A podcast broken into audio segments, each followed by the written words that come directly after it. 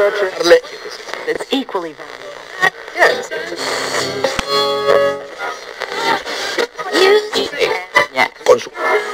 Yeah.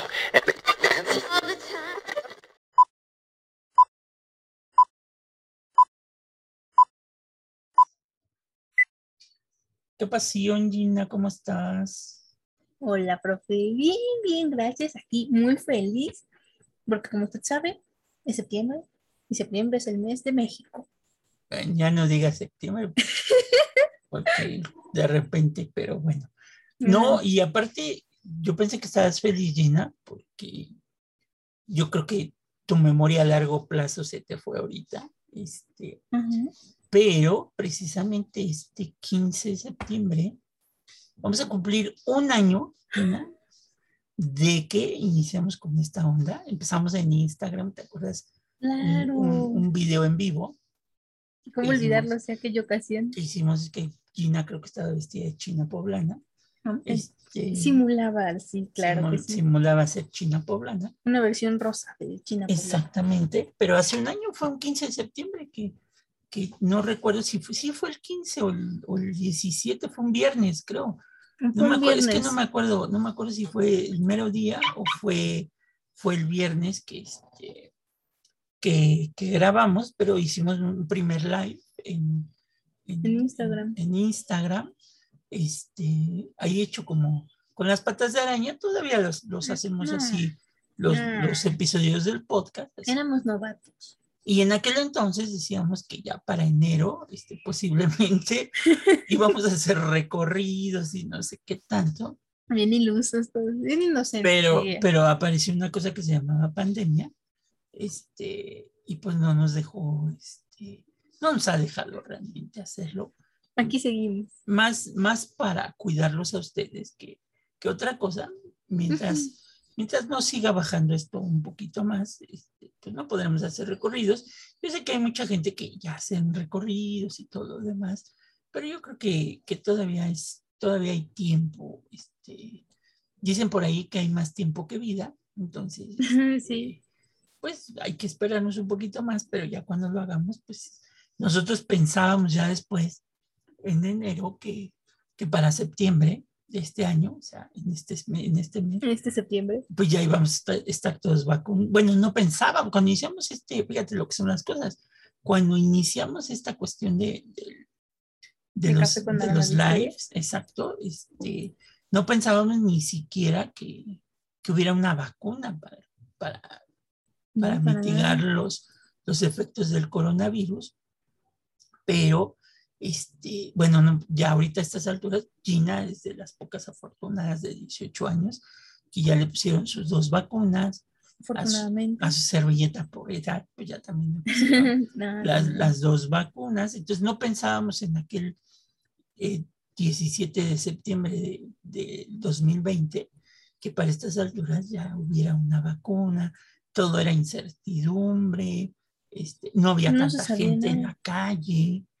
Había un este, montón de enfermos. en- inclusive si ustedes, porque no, esto lo seguimos grabando a distancia, pero eh, inclusive si ustedes recuerdan los primeros episodios, no había tanto ruido, ahora ya de repente Ujú. cuando grabamos ya hay más ruido en la calle, entonces son los cambios que uno va experimentando de un año al, al otro año que se cumple, ¿no? Entonces, iniciamos esto, yo me acuerdo muy bien que del 17, cuando terminamos el live, este, lo platicamos y pensamos la idea de hacer un podcast y pues bueno, ya hicimos este, esta cuestión del podcast, este, que ahora, bueno, pues son tres, porque realmente nos echamos tres podcasts, este, nos unos más cortitos, los- exacto, Gina ahí lo del dato inútil, este, el más reciente es lo de, de una, de taza de café, eh, y bueno, café con aroma de historia que ha llevado una secuencia cronológica desde los mexicas hasta, hasta ahorita la colonia, pero que pensamos en este mes patrio dar un pequeño salto cuántico para regresar terminando septiembre a esta línea que marcamos de la colonia, este, para hablar sobre pues, todos estos acontecimientos que se dan en septiembre de cada año. ¿no? Parece, parece como, como las vacaciones decembrinas, pero en septiembre, ¿no? Entonces, este, Obviamente. para los mexicanos como que le- el proceso de celebraciones inicia en septiembre y concluye por enero. En agosto, ¿no? Del siguiente año. Este, pero, pero sí, entonces, inclusive me acuerdo muy bien que dentro de las novedades que hicimos, ¿te acuerdas de, del live que hicimos de los muertos ahí con, con la calaca ahí Claro. que apareció? Si no lo pudieron ver en vivo, eh, ahí en el Instagram, que ahorita les va a decir Gina, ahí pueden ver todavía el, el video. Este, y también creo que está el primero que grabamos de lo de la independencia, que vamos a repetir un poco lo que grabamos esa vez, este, porque am- no hablamos del grito de independencia, sino hablamos de esos puntos importantes de por qué no se ha podido cumplir los ideales de nuestra independencia, que yo creo que siempre hay que estarlos recordando, porque a pesar de que son fechas y son festividades, siempre hay que tener muy claro cuáles fueron esas razones y que creo que siendo el año 2021 que se cumplen 200 años ahora de la, de la consumación de la guerra de independencia, este, pues tendríamos que hacer todavía aún más una, una breve y muy grande reflex- reflexión acerca de, de estos 200 años en que nos convertimos en una nación libre. Entonces, ya nada más Gina les dirá las redes sociales, que es lo que le gusta decirles, este, y en- empezaremos con el episodio número cuan- 44. Si se espantaron porque ya no vieron el episodio la semana pasada, No se este, espanten. no se espanten, este, si no han podido dormir, de seguro.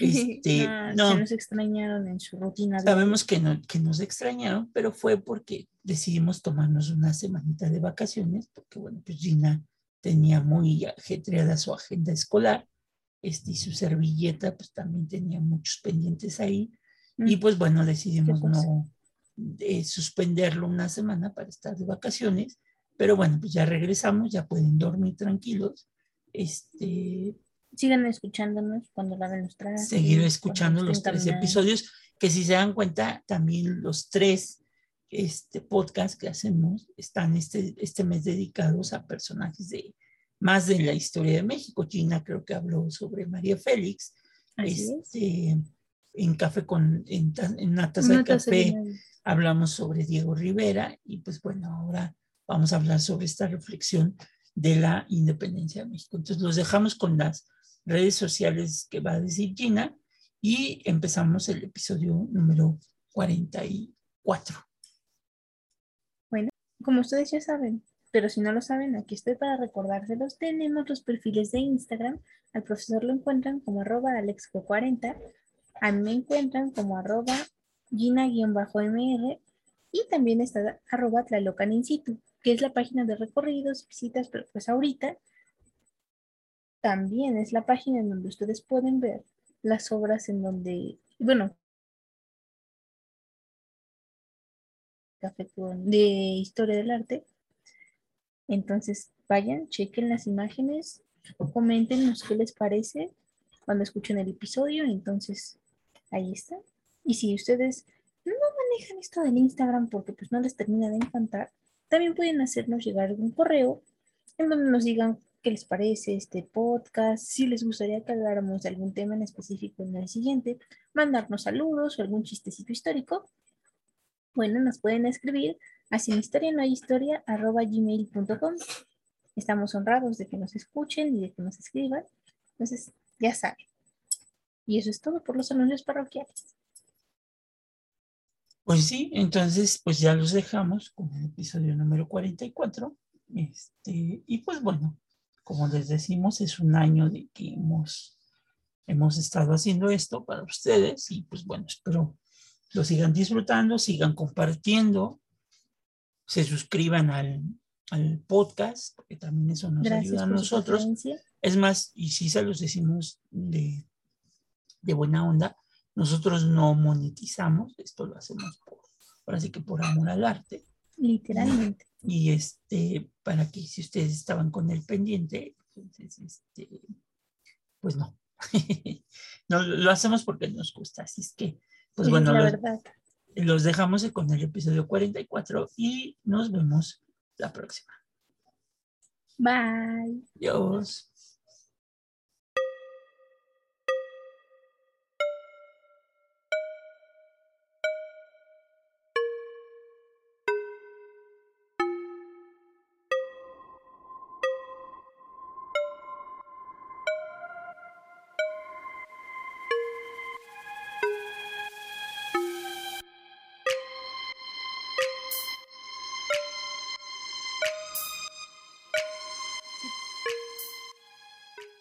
Bienvenidos al nuevo episodio de Café con Aroma de Historia, una narración histórica donde un servidor, Alejandro Godínez, le contará a Gina Medina y a los presentes un evento anecdótico de la historia de México que no encontrarás en otro lado y que podrás disfrutar mientras te tomas un buen café con nosotros.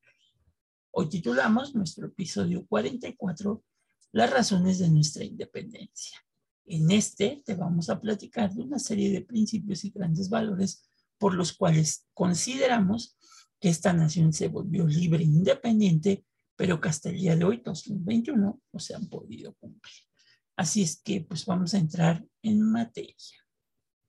Adelante.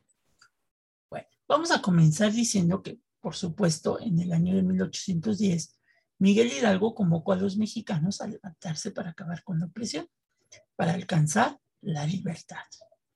En nuestra historia, que nos contaron desde pequeños, ya lo sabemos, fue el grito de viva la independencia, que significaba la esperanza de un futuro mejor, pero también gritó muera el mal gobierno, que representaba esta frase. Pues obviamente la inmediatez de los sufrimientos de un pueblo oprimido por un mal gobierno, como el padre Hidalgo lo dijo con todas sus letras. Y quienes lo siguieron, Allende, Aldama, Basolo, Jiménez, los de la siguiente generación, como José María Morelos, Bravo, Guerrero, Victoria, y finalmente quienes culminaron la independencia, decidieron sacrificar su vida si era necesario con el fin de conseguir la independencia a la que ellos lo entendían, y esto es muy importante como el medio indispensable para alcanzar un objetivo superior. ¿Cuál es ese objetivo superior? La mejoría general y absoluta de toda la población. Es por eso que yo considero que la independencia para ellos era un medio, pero no un fin. Hoy, obviamente, y pensamos que gracias a los libros de texto, a los discursos patrióticos y a la ceremonia del grito de cada 15 de septiembre en la noche, que la finalidad era exclusivamente independizarnos de España. Y no, los insurgentes, sus caudillos como Hidalgo y Morelos, entendían perfectamente bien que la independencia, es decir, separarnos del dominio español, era tan solo el medio necesario para poder alcanzar un futuro promisorio que beneficiara a los que se llamarían después mexicanos y a los que los siguieron. Ellos sostuvieron que la independencia era, y lo vuelvo a recalcar, tan solo un paso necesario para alcanzar lo que consideraban como la razón de ser. La razón fundamental del movimiento insurgente era ser libres, pues para esto así se podría mejorar y aumentar el nivel de vida de los entonces mexicanos y de los que los siguieran y pensaban también los insurgentes, como Hidalgo y Morelos, que la dominación española era el obstáculo que impedía el progreso, la igualdad, el reparto de la riqueza de nuestro suelo y la disminución de la pobreza. Es así que lo que ellos querían era una distribución justa de los beneficios de esta tierra y entendían, y creo que con toda claridad, que el obstáculo del impedimento era, como ya lo mencionamos, la dominación española. Ya éramos, después de 300 años de estar sujetos al yugo de España, una nación mayor, mayor de edad que merecía un destino libre, independiente y fundado en las causas más profundas del derecho de resistir a la opresión. Por ello, estos hombres, los insurgentes de la primera generación, de la segunda y los consumadores, hicieron la guerra para alcanzar la libertad creyendo que una vez conseguida esta, podría implantarse en México, cito, la justicia efectiva sin importar la clase social a la que perteneciera cada persona. Pensaron que se acabaría con la pobreza, creyeron que se crearían oportunidades para todos, que desaparecería para siempre la discriminación, que desaparecía para siempre la corrupción y que se acabaría también para siempre con el, el depotismo de la corona española. Ah, yo no sé, o sea, bueno, más bien sí sé, pero no me encanta decirlo. Éramos muy jóvenes, éramos una nación joven que buscaba su independencia, pero no tenía la idea fija de qué iba a pasar una vez que tuviéramos independencia, ¿no? O sea, las responsabilidades que acarrea tener libertad. Pues sí, es como el joven que se quiere independizar, y pues ahí vienen las responsabilidades después, ¿no? Del dicho al trecho hay un, del dicho al hecho hay un gran trecho, y justamente es lo que pasó, ¿no? Efectivamente. Los hombres y las mujeres que gracias al movimiento iniciado en 1810 y que nos dieron patria y libertad, tenían muy claro los valores por los cuales luchaban y con los que deseaban construir un México diferente. Así lo entendió el padre Hidalgo cuando explicó que el nuevo gobierno, fíjese nada más que sueño tan magnífico, el nuevo gobierno surgido de la independencia, el que gobernaría un país libre, tendría como obligación fundamental, y estas son sus palabras textuales de Miguel Hidalgo, cito, los altos fines que anuncian la prosperidad de los mexicanos como premisa obligada para poder dar inicio, como decía Morelos, a nuestra regeneración. Ay, esto suena muy bonito, o sea, sin lugar a dudas, tú escuchas y dices, wow, pero pues consolidarlo es más difícil de lo que parece. Exactamente, ¿no? Entonces, esto trae consigo principios fundamentales, principios precisos y concretos, o si tú lo quieres, mi querida Gina, ver, pues una utopía, porque triste y lamentablemente a más de 200 años de que se convocó a la libertad, cuando estamos también ya conmemorando en este año el bicentenario de la consumación de la independencia, y cuando dos siglos han transcurrido, esos valores, esos principios, eso, sea el gobierno que sea, no se ha podido cumplir. Los sueños de Hidalgo, los sueños de Morelos, la utopía de los insurgentes de esta generación, que estuvo dispuesta a dar su vida y la dio por la libertad de la patria. No se ha podido llevar a cabo y tenemos una deuda histórica con quienes nos dieron patria y libertad y con todos, ¿eh? con todos los mexicanos que después de 200 años no han visto que se alcance al menos una mínima parte de estos ideales, de estos sueños de libertad y de independencia y de esa prosperidad a la que se refería Hidalgo, además de todo aquello que nos legaron estos hombres que nos dieron patria y libertad. Es que justamente creo que no medimos los alcances de lo que, o sea, las responsabilidades que constituía hacer una nación independiente. Teníamos la idea de que todos iban a jugar derecho y pues no. Pues Nos dimos no. cuenta que no, o sea, en realidad había gente que buscaba su propio beneficio, ¿no? No justamente perdiendo los valores que enarbolaron la causa. Exactamente.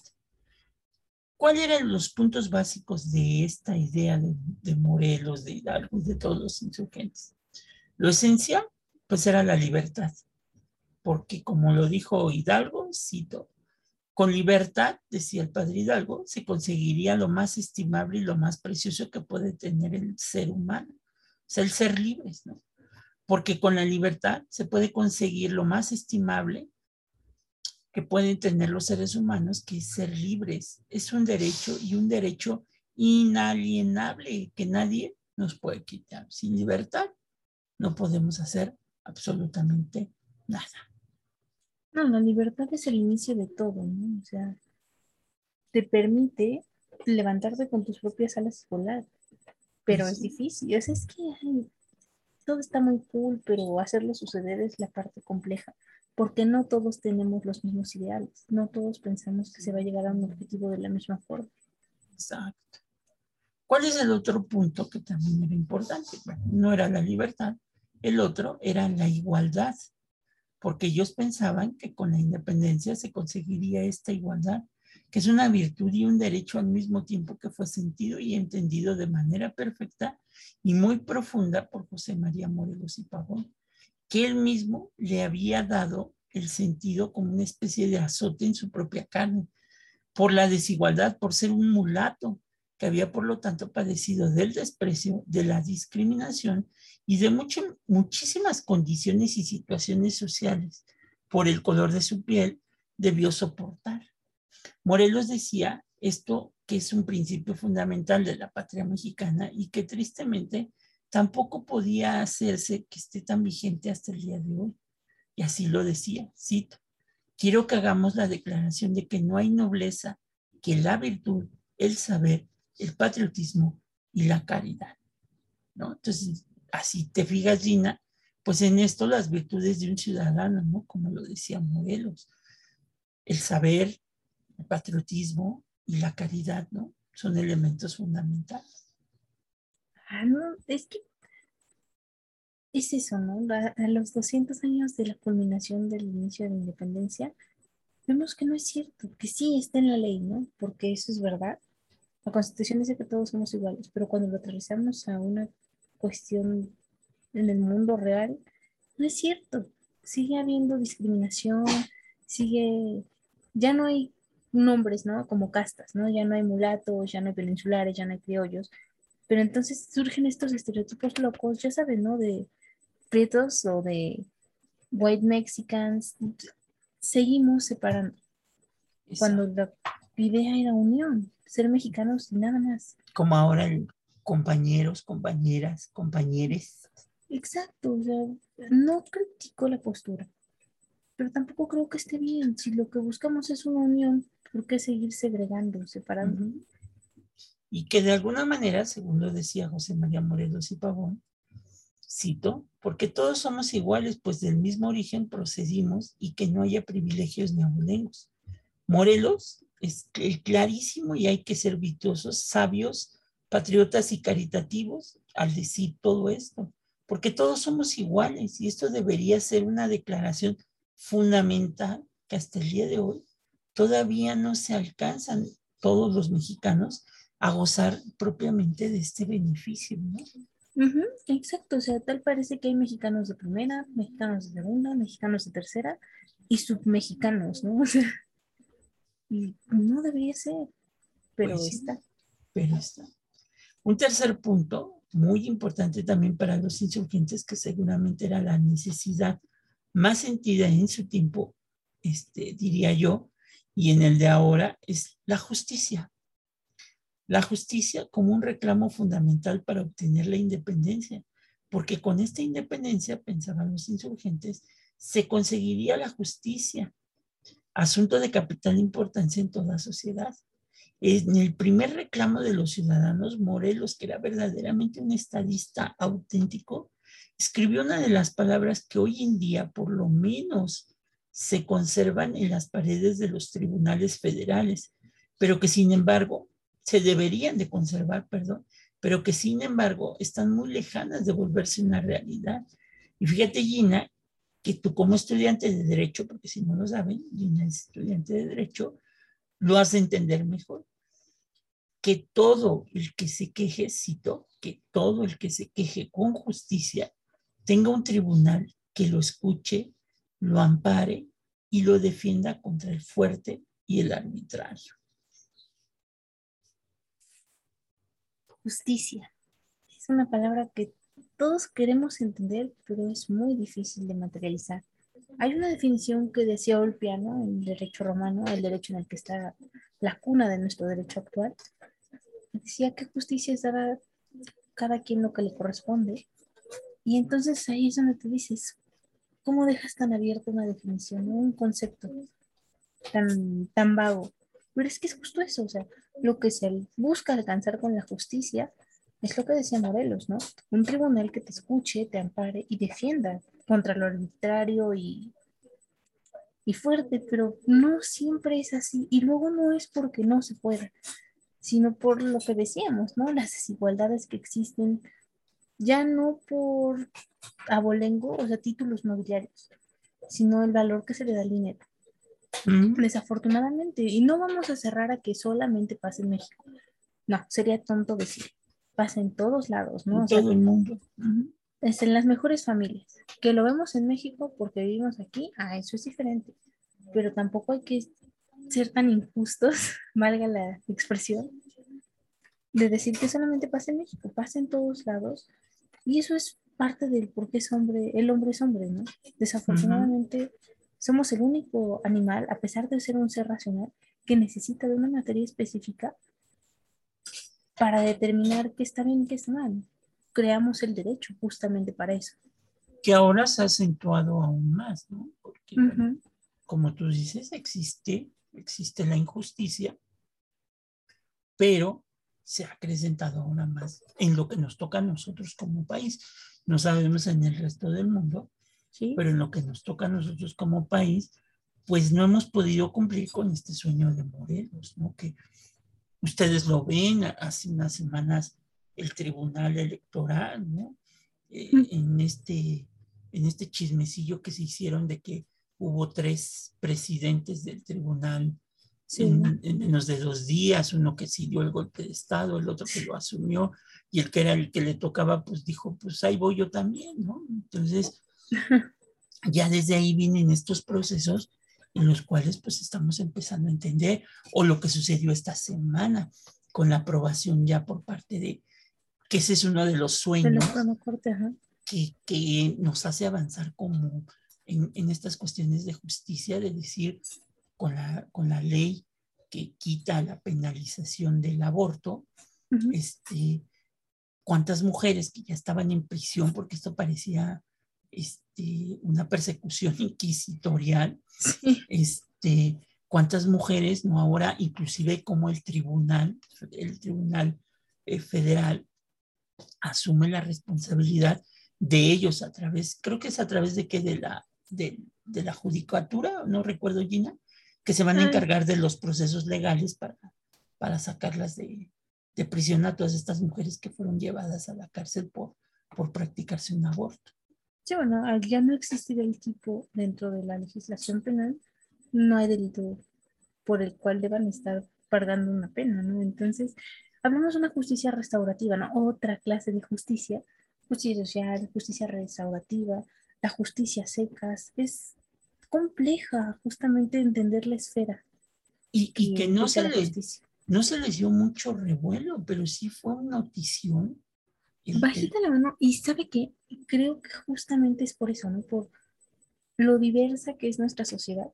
Porque así como hay personas que están a favor, hay personas que están en contra, Sí, ¿no? sí, y son recalcitrantes. Y hay personas que están en el medio, que ni a favor ni en contra por no quedar mal. Y dices, ¿qué hacer? A todos se les tiene que dar certeza jurídica, ¿no? Entonces, yo creo que mientras más derechos tengas, más obligaciones hay. Eso es cierto. Entonces hay que ocupar nuestros derechos con responsabilidad. Entonces, la justicia, la libertad, la igualdad son tres puntos importantes, porque también hay un cuarto punto que los hombres de la independencia creían se conseguiría con buenas leyes que son indispensables para garantizar la armonía social, para asegurar la prosperidad. Miguel Hidalgo logró definir lo que a su juicio serían las buenas leyes, es decir, cito, las leyes deberían ser suaves, benéficas y acomodadas a las circunstancias de cada pueblo. No podemos nosotros copiar leyes de otro país que no, pues, pues no van con No se nosotros. adaptan a nuestra realidad social. Pues sí, O sea, es muy fácil piratearse algo, pero si te lo vas a piratear es completo, ¿no? No te puedes piratear una ley sin tener el mismo sistema económico, las mismas Exacto. ideologías que la sociedad que creó esa ley. Exacto. Tan es así que Morelos va a profundizar el concepto y le dio un contenido.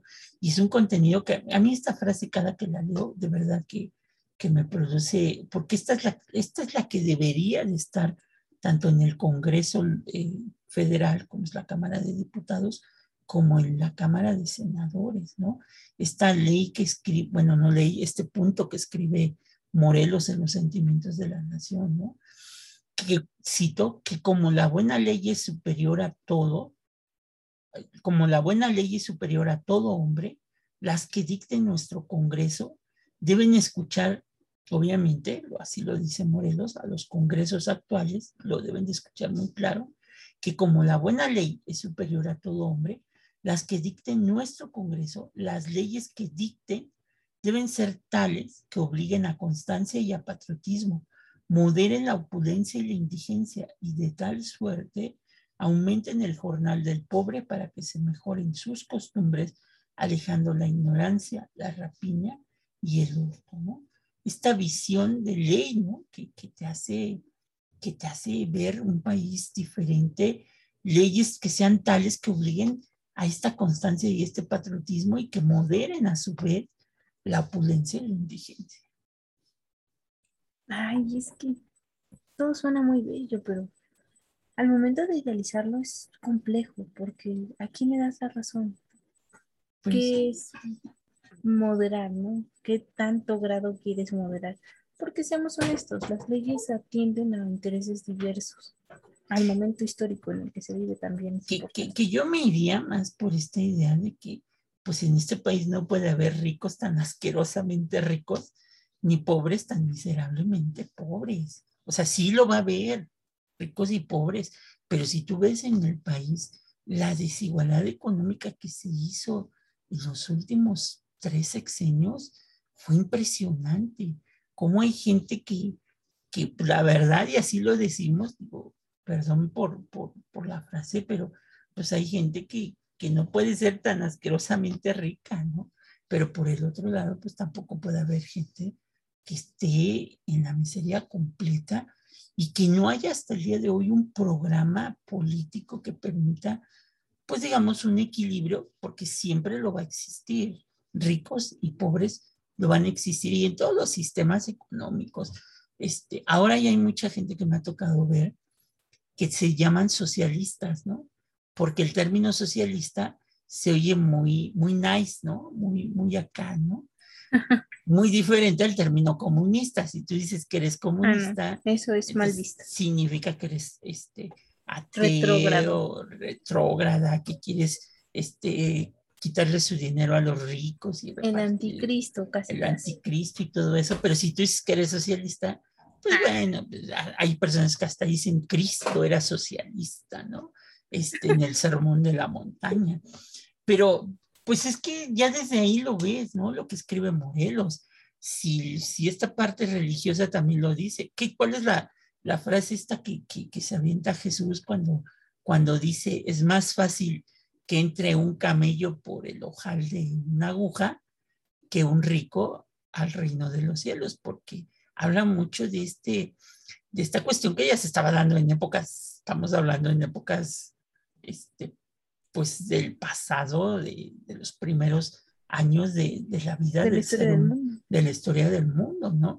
Y cómo ahora lo vemos, cómo ahora, y esta pandemia, pues nos lo demostró. Al final de cuentas, esta enfermedad que se llama coronavirus, de verdad, esta enfermedad no la soportan ni los ricos muy ricos, porque es una enfermedad muy cara. Y esto nos hizo ver también que la enfermedad no era solamente como muchas veces se atacaba a los países más pobres, a las sociedades más pobres, sino que al final de cuentas atacó a todos los extractos sociales. Ahí sí, una enfermedad nos hizo igualitarios a todos.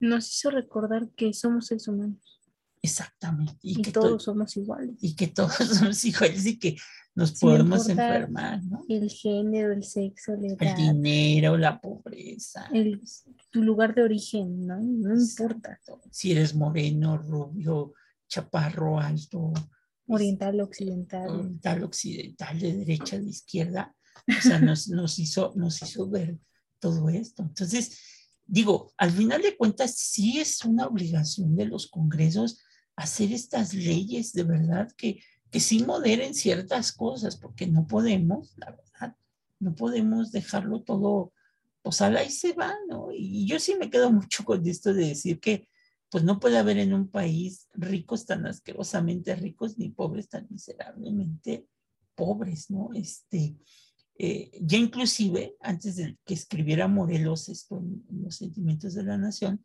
el varón de Humboldt, cuando visitó a México a principios del siglo XIX y descubrió que en ninguna parte, estamos hablando de la época colonial, había ricos tan ricos ni pobres tan pobres que en la Nueva España.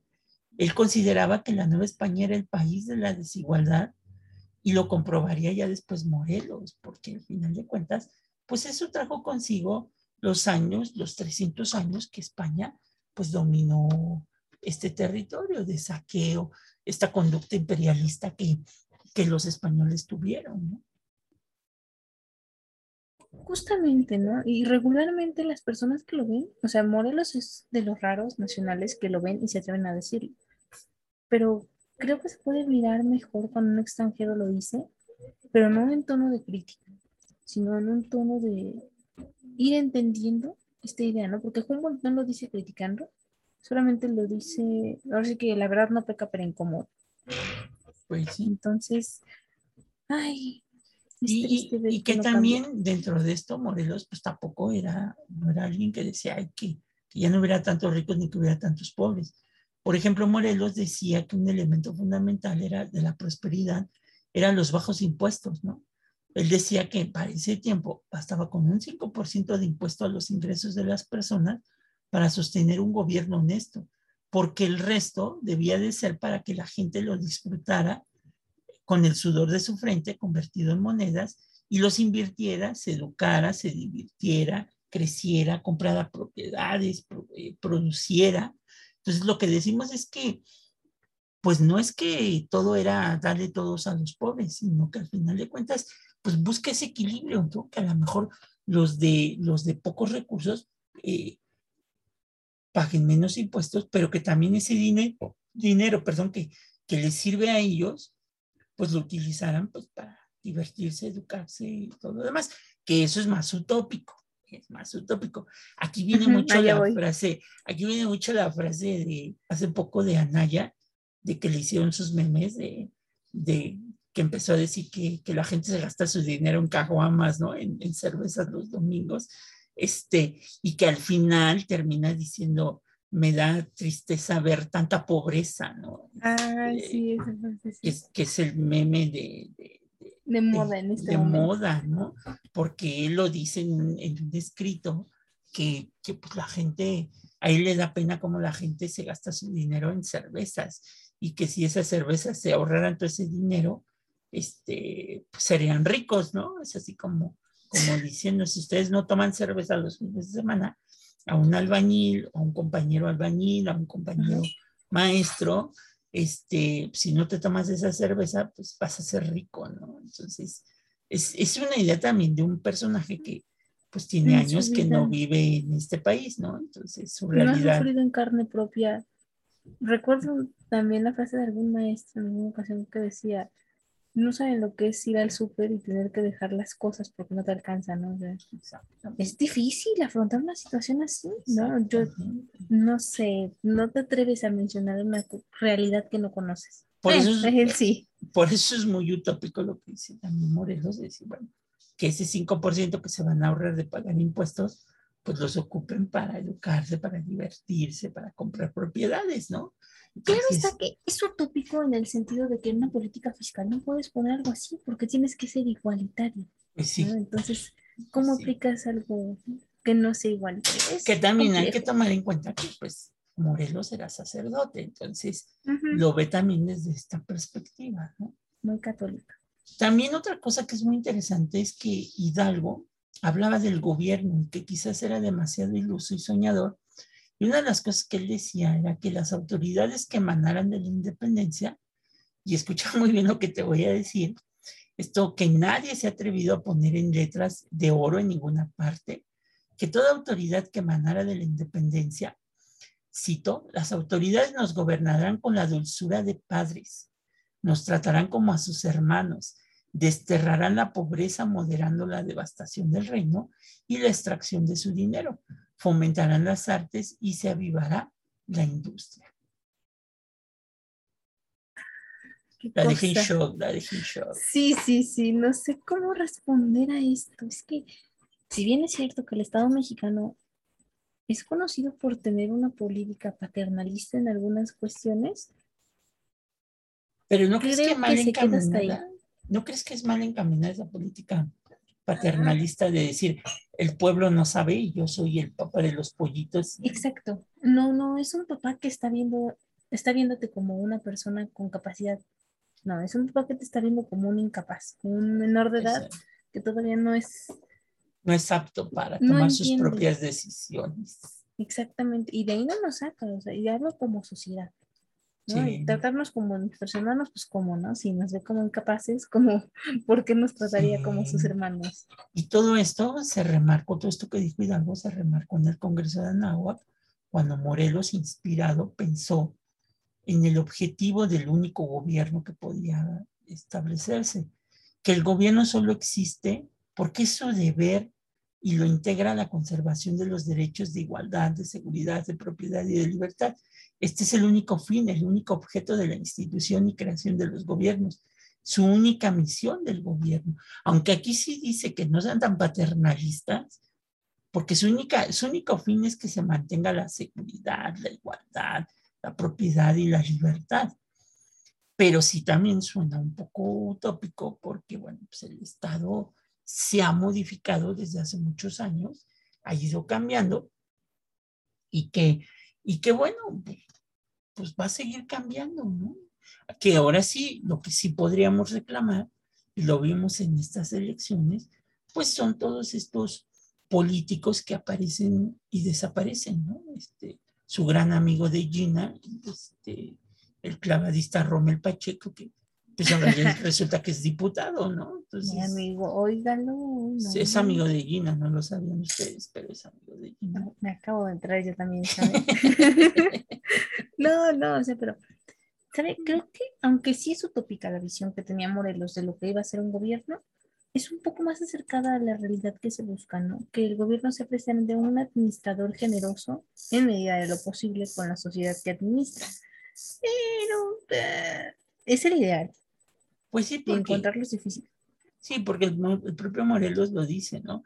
Es la única misión y la única finalidad de las asociaciones políticas, o sea, conservar los derechos, la seguridad y todo eso. Pero bueno, pues en el caso de nosotros, pues sí nos reímos porque porque los partidos políticos tienen como finalidad una cosa muy distinta a lo de Morelos, ¿no? Es de qué manera no pierdo el registro para que pues no pierda los recursos y poder, y poder, la verdad, te lo digo en estas elecciones, poder seguir engañando a la gente, este, porque no hay propuestas nuevas, ¿no? todo es lo mismo, si tú te diste cuenta, gran parte de los candidatos que participan en esta elección, muchos se fueron a lo, fácil, ¿no?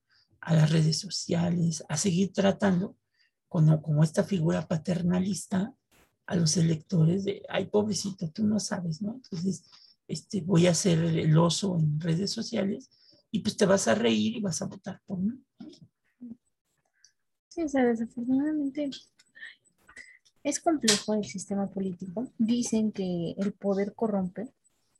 Y yo no creo que esté equivocado, porque lo hemos visto en la historia del mundo desde los romanos, ¿no? Que es el origen de la civilización occidental. Un poco Calígula, el ejemplo de alguien que pierde los estribos al tener poder. Es una cualidad humana, pero también es de humanos cambiar, y cambiar para mejorar, no, no cambiar para hacernos mensos y volver a lo que, no, no, no, mejorar, buscar un progreso constante. Y si no lo logras en un inicio, pues ir poco a poco, ¿no? Es, creo que lo que se puede hacer sin sonar utópico. Y que yo creo que el punto principal de todos estos que hemos estado viendo, pues es hasta cierto punto abatir un poco la pobreza, ¿no? yo creo que ahí está mucho del meollo de lo que está pasando en el país. Habría, habría que terminar con la miseria como el mismo padre Hidalgo en su arenga de la madrugada del 16 de septiembre a sus feligreses, pues les va a decir en aquella ocasión en la parroquia de Dolores, ¿no? Y les va a decir, mírense las caras hambrientas, los harapos, la triste condición en la que viven, ¿no? es la pobreza lo que reclamó el propio Hidalgo y era también una de las preocupaciones esenciales de Morelos. O sea, ya lo vimos como hacer, hacer leyes para que moderen la opulencia y la pobreza, ¿no? Y volvemos a lo mismo. Ojo, Morelos no dice hay que acabar con los ricos, sino que hay que moderar esa opulencia para que no haya gente asquerosamente rica, más no decir como tampoco haya gente miserablemente pobre, ¿no? O sea, que haya una moderación. Y entonces ahí sí me, me, estoy oyendo muy socialista, comunista, lo que tú quieras, pero pues sí, ¿no? Porque el siguiente punto, Gina, aparte de la pobreza, pues es la educación. Un país que no tiene una base educativa fuerte y fundamental, pues no se espera grandes cosas de ese país. No, claro que no, es una sociedad que se va a desplomar más rápido que tarde. Pues sí, porque lo que ellos querían el padre Hidalgo repetía incansablemente que por mucho, mucho tiempo se hiciera que los gobernantes este, pues le pusieran cimientos a esta cuestión de la educación del pueblo, ¿no? Y él decía, la educación, esa era la verdadera moralidad, la verdadera riqueza y el verdadero poder de las naciones, la educación. Ya después Morelos va a decir que se eduque a los hijos del labrador y del barretero igual que como a los del más rico hacendado. O sea, que las escuelas de la frontera de Chihuahua, las escuelas de la frontera con Yucatán, sean la misma. O sea, no se vale que nada más sea el modelo educativo, sino que la escuela para ricos pues también sea igual en la escuela para pobres, ¿no? Y esto tiene que ver mucho con esta moderación que el Estado tiene que hacer de la educación, ¿no? De nada nos sirve tener muchísimas instituciones públicas de educación si realmente el nivel educativo de muchas de ellas, y de verdad es que hay profes que se la rifan año con año, ciclo escolar con ciclo escolar, sin recursos para poder levantar una escuela, para levantar un grupo, para levantar un alumno, y que de alguna manera, pues esto, pues no porque si tú te vas a una escuela de mucho dinero, quiere decir que la calidad educativa va a ser mucho mejor que la de una escuela pública, porque ha quedado claro que, por ejemplo, en el nivel medio superior, muchas veces este, las escuelas públicas han sobrepasado a, a las escuelas privadas, ¿no? ¿no? ¿no? vemos en estos ratings este, de escuelas o universidades eh, muy cercanas a las escuelas privadas frente a la Universidad Nacional, al Politécnico, a la, a la Escuela Nacional de Antropología. Este, a la Nacional, a la, a la Metropolitana. A la pedagógica. ¿no? También. Eh, entonces, creo que, creo que en arriba no estamos tan mal. Arriba el sistema tiene otras cosas que, que no le están permitiendo crecer todavía. Pero somos un país donde tenemos, ten- exacto, somos un país donde tenemos muchos maestros, y hablo del grado de maestro, el grado de doctorado, que es, que es lo único que falta es que cuando egresas, pues haya las oportunidades pertinentes para que toda esa materia prima que estás sacando de las universidades públicas, pues no se te vaya, ¿no? Y la puedas tener aquí, o si se va, pero con objetivos precisos de que todo lo que hagan fuera del país, pues sirva de alguna manera para cimentar proyectos dentro del propio país, ¿no? Entonces, creo que el problema empieza de, del nivel medio superior, o sea, todavía la prepa tiene como que, como que ya sus, sus avances, pero sí ahí empieza el problema hasta la educación inicial, que es el kinder y la primaria, ¿no? Donde sí estamos años luz de escuelas de calidad, y hay que decirlo así, sea el gobierno que sea, ¿eh? no crean que porque ahora hay un gobierno diferente, no,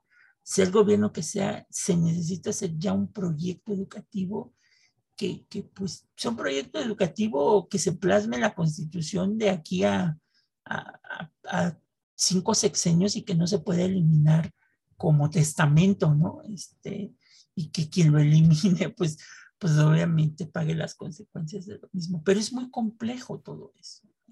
Es complejo porque la educación no va sola, va de la mano con personas que se pone la educación de estos menores, que hablamos de niños de la primaria y de secundaria, que son incapaces.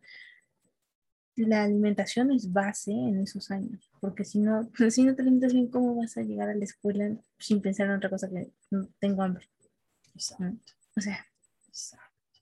es No se vale que con los desayunos escolares No, pues, les mitigues el hambre, porque eso también te van a decir, pues para eso damos desayunos escolares. ¿no?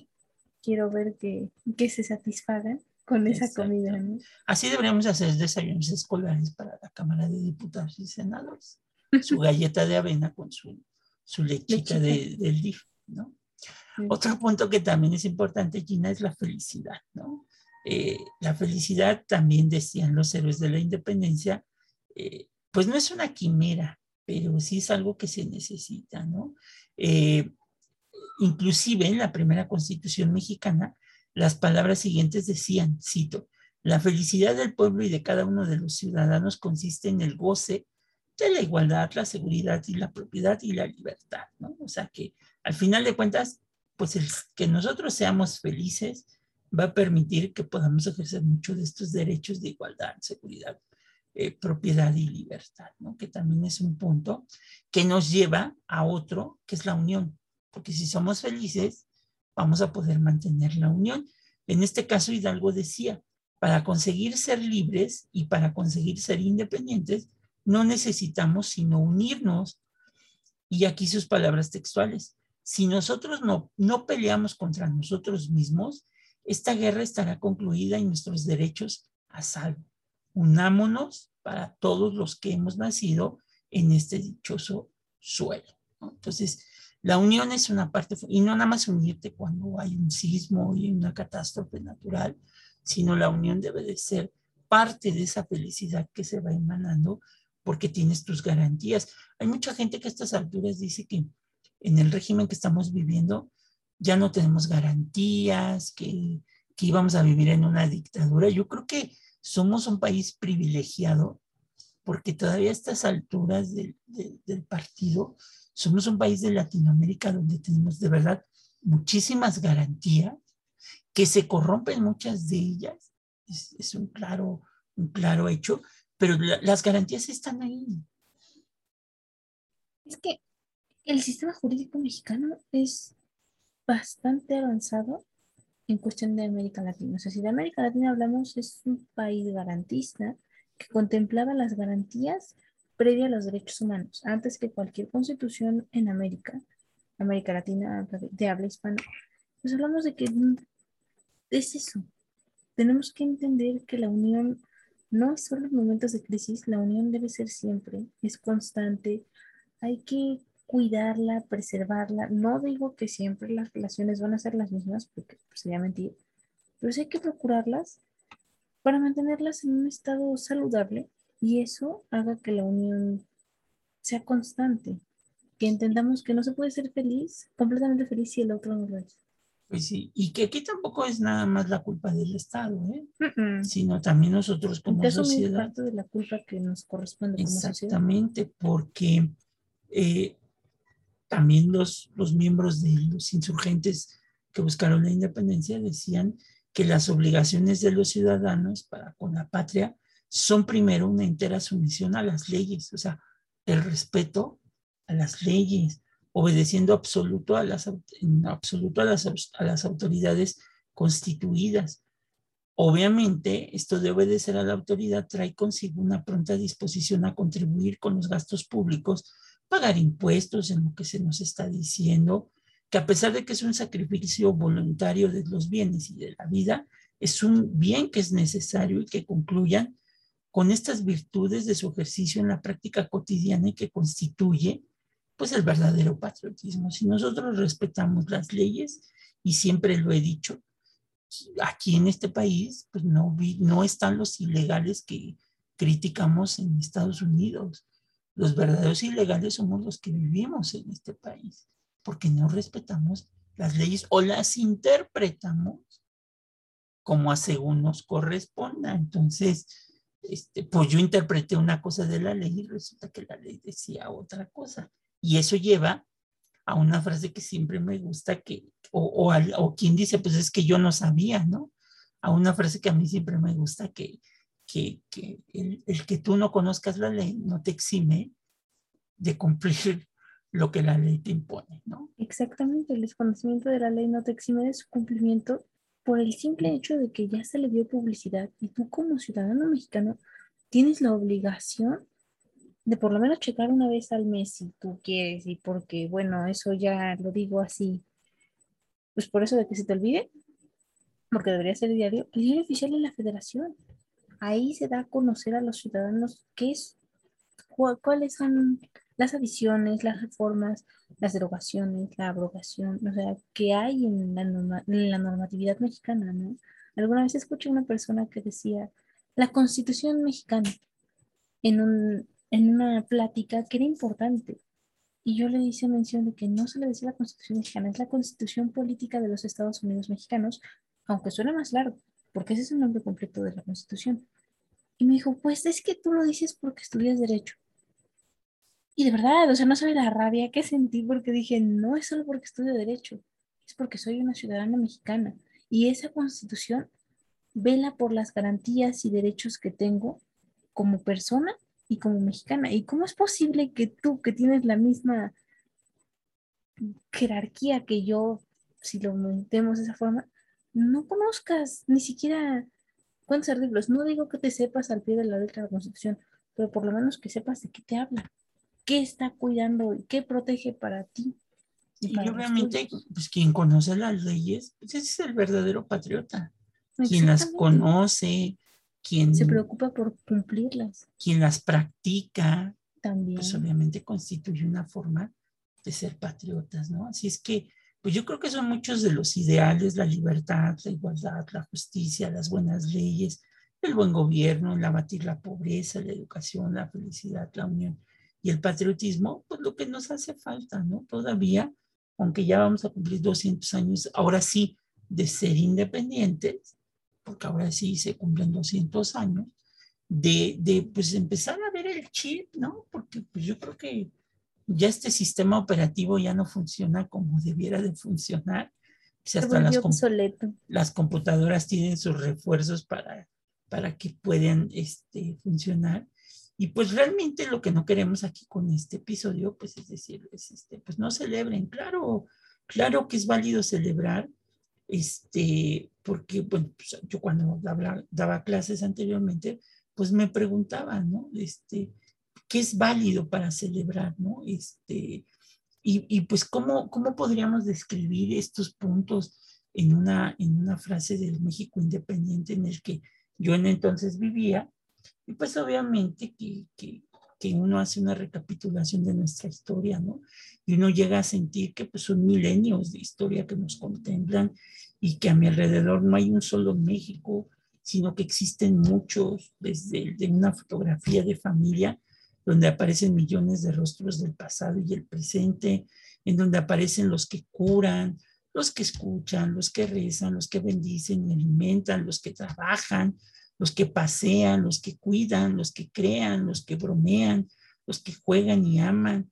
Ese es el gigantesco nosotros, el del pueblo mexicano, ¿no? El de la madre providente, el del padre responsable, el de los hijos que sonríen y que a pesar de lo que pasa todavía este, pues sonríen con todo y cubrebocas, el de esas familias que desde hace tres mil años lo han habitado, lo recorren, lo construyen, porque pues ya teníamos una magna historia con un gran porvenir. Yo se los digo porque soy historiador, pero ya no puedo concebir a un México sin su feria, sin su, alegría, y esta pandemia nos los hizo ver, sin su dolor, sin su melancolía. México ha sido siempre un puerto abierto a la libertad y hoy lo vemos con esto que está pasando en la frontera con los haitianos. Aquí decimos el quiole y usamos el órale, que se parece al ándale, pero que es distinto al híjole. Para mí México, a pesar de toda esta historia, es el lugar donde yo nací, donde nació Gina, perdón por el burro por delante, donde vivimos y queremos seguir viviendo. Pues aquí, la verdad, descansan nuestros antepasados, y hablo de nuestros antepasados familiares, no históricos. Aquí es el lugar donde todos, todos, inclusive Gina y los que nos escuchan, queremos descansar, ¿no? Y, y, es el México que hablamos y que obviamente hoy arrastramos viejos y nuevos problemas y que la solución de, es enfrentarlos juntos, obviamente respetando las diferencias. Y que si ya conquistamos por lo menos la democracia, Nada puede acabar ni arrebatarnos la esperanza y esa esperanza pues, se manifiesta en una frase de una canción que todo el mundo ha escuchado, ¿no? Es el famoso México lindo y querido. Entonces yo creo que se vale festejar, pero siempre cuando haya esa reflexión de qué queremos, no porque pues hoy gobierne Andrés Manuel y, y digamos, ay, yo soy anti-lover o yo soy am-lover o estas cosas que eso es más de de la publicidad que, la misma política va haciendo, ¿no? Yo creo que ya es tiempo, y como lo hicieron muchos mexicanos en las pasadas elecciones, ya es tiempo de empezar a ver un proyecto de nación que nos saque adelante y todo empieza desde la casa. Si hay un proyecto familiar que busque el beneficio de la familia, pues al final de cuentas, si esos proyectos funcionan y funcionan dentro de la casa, pues ¿qué se puede esperar de un país, no? Que puedan funcionar pues con la unión. Pero para eso pues tenemos que cambiarnos pues el chip, no hay de otra. O sea, ya, ya no hay vuelta atrás de lo que estamos viviendo, porque si no, pues estamos condenando a nuestro país a, pues no a la extinción, pero pues sí a, a que pasen cosas más complejas que nos lleven a hacer cambiar de forma radical al país, ¿no?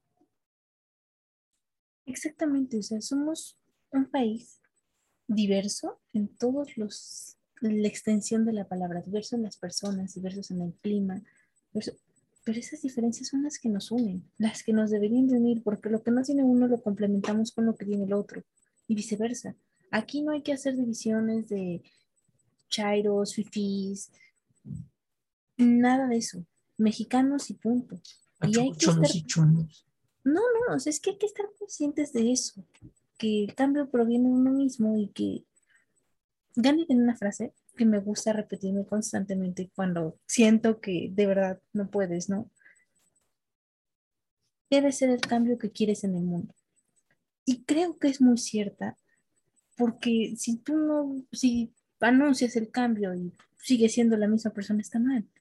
Todo el cambio tiene que ser progresivo e ir tendiente a la mejora, porque de nada sirve que cambies para empeorar. Entonces, creo que como, como bien dice, debemos celebrar, sí, pero estar conscientes de que hay que cambiar. No va a ser un cambio radical, no vamos a hacer nada, pero pueden ser mejores personas, mejores ciudadanos e intentar poco a poco que las personas a su alrededor se involucren en este cambio para mejorar. sí. Todo por nuestro México lindo y querido, no? Sí, efectivamente, es lo que tú dices. Entonces, pero pues yo creo que, que sí, aquí viene mucho de lo que es este, de lo que somos como sociedad. Y pues la verdad es que sí estamos en deuda con, con estos personajes de la historia en ese sentido, ¿no? Entonces, pues bueno, ha sido un poco largo este episodio, pero creo que lo que queríamos y lo que buscábamos, pues era una reflexión, este, una reflexión hace a un año que iniciamos este proyecto, como lo mencionamos en la introducción, y que bueno, no les vamos a decir que tenemos 40.200 seguidores, tenemos muy poquitos que, que, al final de cuentas han sido más fieles que, este, la frase del Papa Juan Pablo II, México siempre fiel, este, pero, pero que de alguna manera, pues hemos estado, bueno, de San Juan Pablo II, perdón, este, pero que al final de cuentas, pues han estado ahí. Y pues bueno, todo proyecto lleva paso a paso. Ya nos escucharon los pingüinos de Madagascar, nos escuchó la reina, la reina Chabelita de Inglaterra, nos, nos escuchó Leticia, la reina de España, nos escuchó este, Biden en los Estados Unidos. Quien quite y a lo mejor el que nos escuchó en Canadá sea, este, ¿cómo se llama? Trudeau. Trudeau. Trudeau, que, que, nos escuchó, o a lo mejor en Argentina nos escuchó este Messi cuando ahora que fue, porque tenemos ahí seguidores también en Argentina. Entonces, este, pues sí, queríamos hacer esta reflexión de nuestra historia y que nos falta mucho y que no todo va a depender de un partido político ni de un gobernante, ¿no? al final de cuentas yo creo que también el punto que es importante es quitarnos ya ese paternalismo político, de que todo le echamos la culpa al gobierno y no nos hacemos responsables nosotros de lo que no hemos hecho como, como ciudadanos. Exactamente. Exactamente. Pero bueno, una vez más les agradecemos su preferencia porque bueno, ya saben, ¿no? Son muchos los llamados, pocos los elegidos. Gracias por estar aquí. Y pues ahorita sí te sentí, te sentí, como muy bíblica. Muchos los llamados y pocos los elegidos. Dije, es que es bien cierta esa frase. Sacarrácatelas. Que por cierto no es el aniversario del podcast. Todavía no. Este es el aniversario de que comenzamos por primera vez una transmisión en vivo en Instagram, que ya Gina ya les repite las redes sociales, pero que hicimos un Instagram en vivo, fue la primera ocasión eh, no recordábamos si era el 15 o el 17, creo que sí había sido, eh, o creo que fue hasta el 16. en Fue el la- 16. Estaba planeado para el 15. y se pero- pasó para el 16 ajá. porque Gina estaba cocinando chiles en nogada, entonces se le iba, se le iba a cuajar y cortar la nogada. Hombre, ¿cómo y creen? Eso es una entonces, falta de este, respeto. Entonces por eso Gina dijo no y, y como este como no podía salir de su casa y no puede salir todavía con tanta facilidad, Ujú. este, pues Gina aprovechó para hacer chiles en nogada como 30 mil chiles porque pensaron que iban a llegar invitados fantasmales a su, a su reunión Me emocioné. y pues se tuvo que comer todos los chiles ella sola. Entonces, Sí. este, no, ese ya es, es cotorreo, Ah, ya, ya. pero, pero que no, sí, no me acuerdo por qué no lo hicimos el 15, pero sí lo hicimos el Hubo un 16. motivo válido. El motivo creo que se nos ocurrió, se nos ocurrió el mero 15. Entonces, este, algo, algo pasó por ahí. Entonces, dejen este, que se vaya un poquito el alemán de mi mente y entonces este, recordaré qué fue lo que pasó, de por qué hicimos el episodio, si el 16 o el 17. Pero, pero bueno, pues esperemos que les haya gustado. Como les digo, estuvo un poquito largo. Y eh, este mes lo vamos a dedicar a estos personajes. Vamos a saltar cuánticamente y este, ir terminando septiembre, regresamos de nueva cuenta a los episodios que teníamos este, planeados de, la colonia que íbamos este, revisando para después pasar a la independencia y así sucesivamente. Exactamente. Entonces, dennos chance para este paréntesis gigante septembrino y después volvemos a lo nuestro. Sale pues. Bueno, pues nos despedimos, nos vemos Gina. Bye bye, bye profe, bye a todos. Sale, adiós, cuídense. Ya váyanse a vacunar si no se han vacunado. Por favor, no lo olviden. No esperen a la Pfizer, vacúnense la que sea. Sale, Bye. adiós.